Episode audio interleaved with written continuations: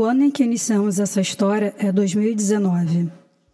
Nesse ano, um homem que não precisamos revelar o nome entrou em uma cabine e observou com ansiedade uma série de alavancas com números aleatórios gravados e pensou, pensou se não era o momento do teste. Ele estava diante de sua máquina secreta e se perguntava em pensamento o quanto de audácia é necessário para dar sentido à sua vida ou qualquer outra vida. Não havia garantias de que ele não acabaria em um lugar inóspito ou em uma situação impossível de lidar, mas muitos gostariam de estar em seu lugar.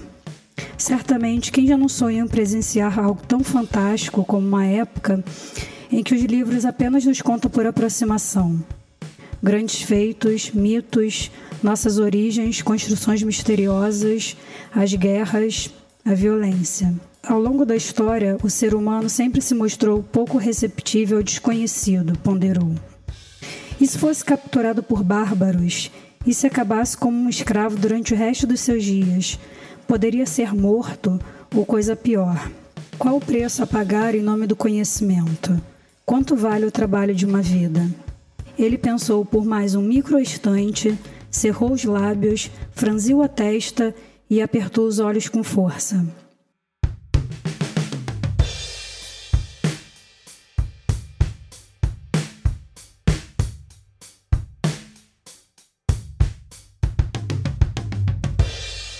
Em um passado bastante remoto, um homem está cercado de um grupo de pessoas. Há aqueles com vestes suntuosas e outros que usam trapos, mulheres logo atrás, homens à frente. Esse homem, ao lado de uma criança, tem um olhar fixo em outra pessoa, outro homem. Por um momento de desvio, ele deixa escapar alguma consternação que não parece se inscrever nessa afronta. Longos minutos se passam e ele já está só.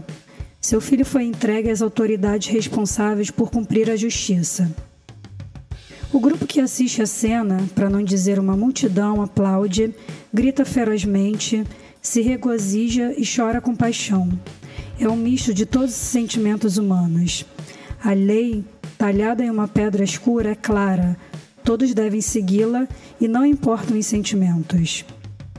Esse é um grande reino. Ele se expandiu, anexou territórios, prevaleceu sobre as cidades inimigas e cresceu exponencialmente.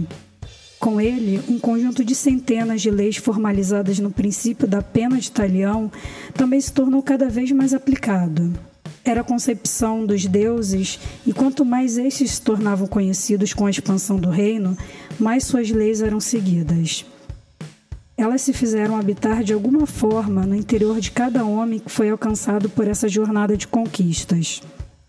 Após a entrega da criança, há um gradual afastamento da multidão e o centro da cidade fica esvaziado. Não há mais criança, não há mais grupo. Há apenas dois homens que firmemente continuam se encarar. E um personagem misterioso que observa escondido tudo ao longe.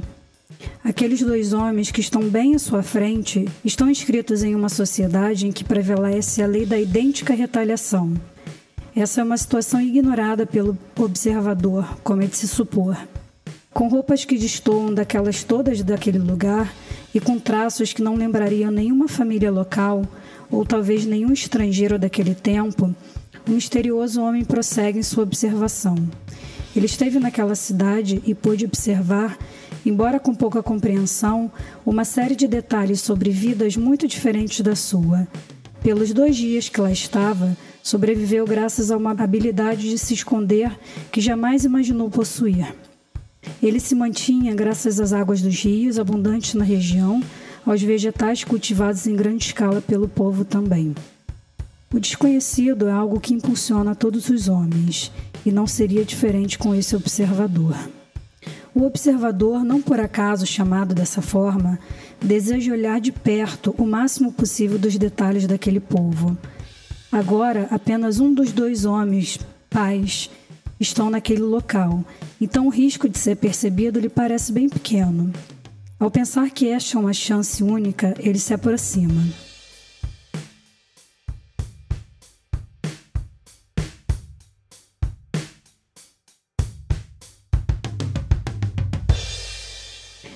Personagem dessa história apenas não poderia prever é que o outro que estava ali era efetivamente alguém do seu tempo, um homem hábil na arte da guerra, uma espécie de guerreiro, apto a perceber mínimos sons e movimentos que denunciam a presença de inimigos.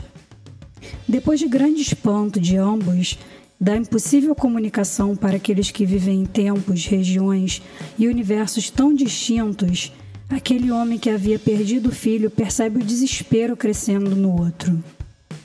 Sem mais palavras, o habitante local sinaliza um gesto universal para o misterioso homem. Ele, embora não tenha compreendido a cena que presenciou e esteja tomado por um pavor interno, foi capaz de entender o que era comunicado, então respirou. Ele sabia que podia partir. Talvez haja sentimentos inerentes a todos os humanos, e vez ou outra eles surgem conforme a oportunidade e o contexto. Talvez esses sentidos diluídos nas culturas se remodelem e o mal e o bem sejam apenas interpretações nossas. Talvez. Pouco importava pensar se existem princípios atemporais naquela hora. O homem voltou para si, para a necessidade prática que o momento demandava. Então, depois de algum descanso e um longo dia, esse homem encontra sua máquina. De forma ansiosa, ele reconhece o botão que vai conduzi-lo para o único ano programado de forma comprovada.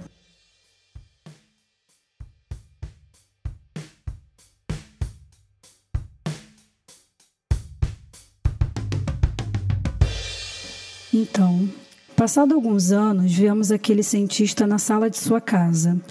Ele olha para seu filho e se perde nos pensamentos ao lembrar de sua viagem.